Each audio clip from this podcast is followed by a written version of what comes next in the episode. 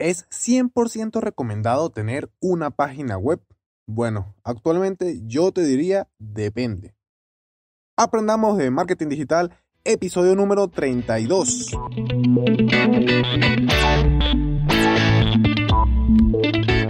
Hola, hola y sean todos bienvenidos a un nuevo episodio de Aprendamos de Marketing Digital, el podcast en el que aprenderemos juntos tips, secretos, consejos, hacks y muchas cosas más del mundo del marketing digital.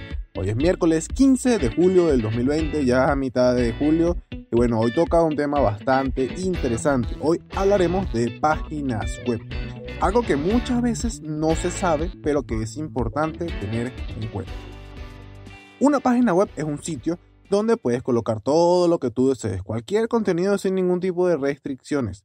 Claro, siempre adaptándolo al SEO y a las políticas de Google, a menos que no te importe Google y no te importe posicionarte en las SERPs o en los resultados de búsqueda de Google, entonces no tendrías ningún problema en colocar lo que se te dé la gana en tu página web.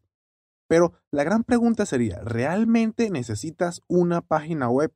Y en caso de que necesites una página web, ¿con qué estaría elaborada esta página web? ¿Qué tendría dicha página web?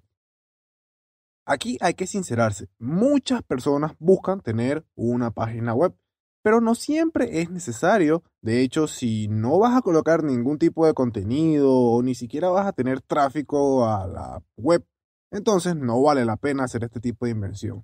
Recuerda que actualmente lo más importante no es estar en todos lados, sino haber aprovechado el tiempo y los recursos que tienes a tu disposición y tener una web que no va a generar absolutamente nada es un desperdicio. Pongamos un ejemplo, un restaurante y quiere montar su página web. Bueno, tendrías que analizar para qué vas a tener una página web.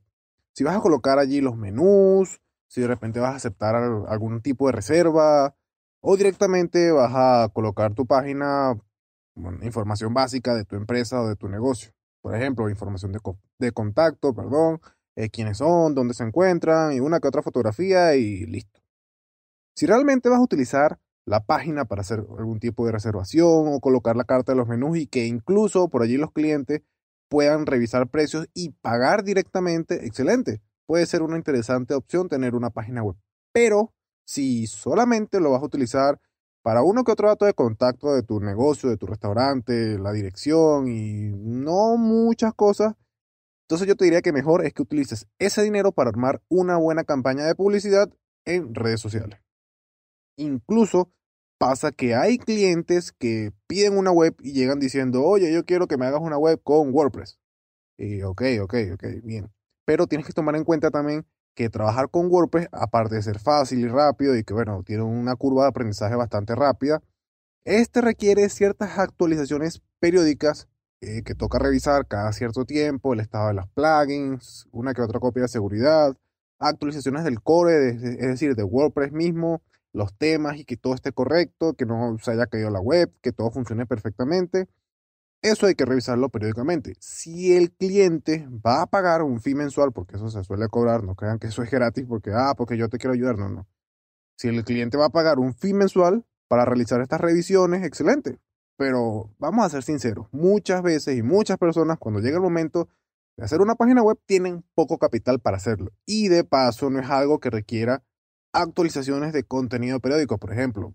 Haces la web y listo, ya el cliente se olvida de ella. Es por ello que uno como profesional de este mundo debe ayudar a los posibles o a los clientes que te lleguen a saber lo que realmente necesita e incluso, de ser posible, ahorrarle un poco de dinero que pueda ayudarle en su negocio. Esto, señores, se llama ética profesional y es educar también al cliente. Lastimosamente, muchas personas buscan aprovecharse del desconocimiento de otros y por esta razón abusan y a veces, bueno, tenemos esos casos de que no, yo trabajé con tal agencia, yo trabajé con tal persona y no me gustó, me hicieron un mal trabajo, qué sé yo. Por este mismo pasan esas cosas. Entonces, ¿qué debes de tomar en cuenta al momento de tener un sitio web? Lo primero, como ya te lo he dicho, es saber para qué vas a utilizar este sitio web. Si el sitio web realmente tendrá una funcionalidad dentro de tu negocio, si se efectuarán pagos por allí, algún tipo de reserva, pedido, suscripciones, en fin, si va a tener algún tipo de función o si solo va a ser contenido de información de empresa. Con esto puedes saber a detalle y filtras muy bien si realmente necesitas una página web o si no necesitas una página web. Una vez que decidas si vas a tener o no vas a tener un sitio web, toca saber bajo qué sistema estará este sitio web. Evidentemente WordPress es el CMS más popular y más utilizado y es lo primero que se nos viene a la mente cuando hablamos de página web es hacerlo con WordPress.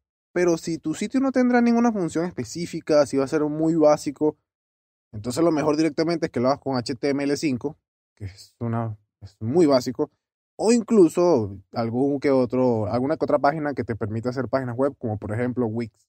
Ahora, si tu sitio web quieres que tenga ciertas funciones o incluso será un e-commerce y va a estar actualizando ese pedido, vas a tener que actualizar recurrentemente contenido, bueno, te viene mejor quizás un WordPress o incluso Shopify o algún otro CMS.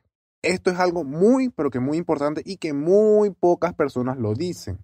Mi recomendación es siempre, antes de hacer algo o antes de tomar una decisión, como mínimo investigar un poco de ese tema. Sí, evidentemente hay profesionales que trabajan de eso y pueden ayudarte mejor, pero siempre es bueno que vayas con un poco de información para que no te vean la cara del tonto y quieran aprovecharse de ti. Y con esto hemos llegado al final del episodio del día de hoy. No se olviden que, bueno, pueden ubicarme por las diferentes redes sociales como arroba siendo Miguel en todas ellas, Facebook, Instagram, Twitter. Y también si necesitas algo de ayuda con algún negocio, algún proyecto que tengas, puedes contactarme por mis redes sociales personales o también por la cuenta de Instagram de la agencia de marketing digital arroba estudio 93 marketing. Por ahí también te podremos apoyar y buscar una solución a tu problema. Estaré dejando los enlaces en las notas de este episodio.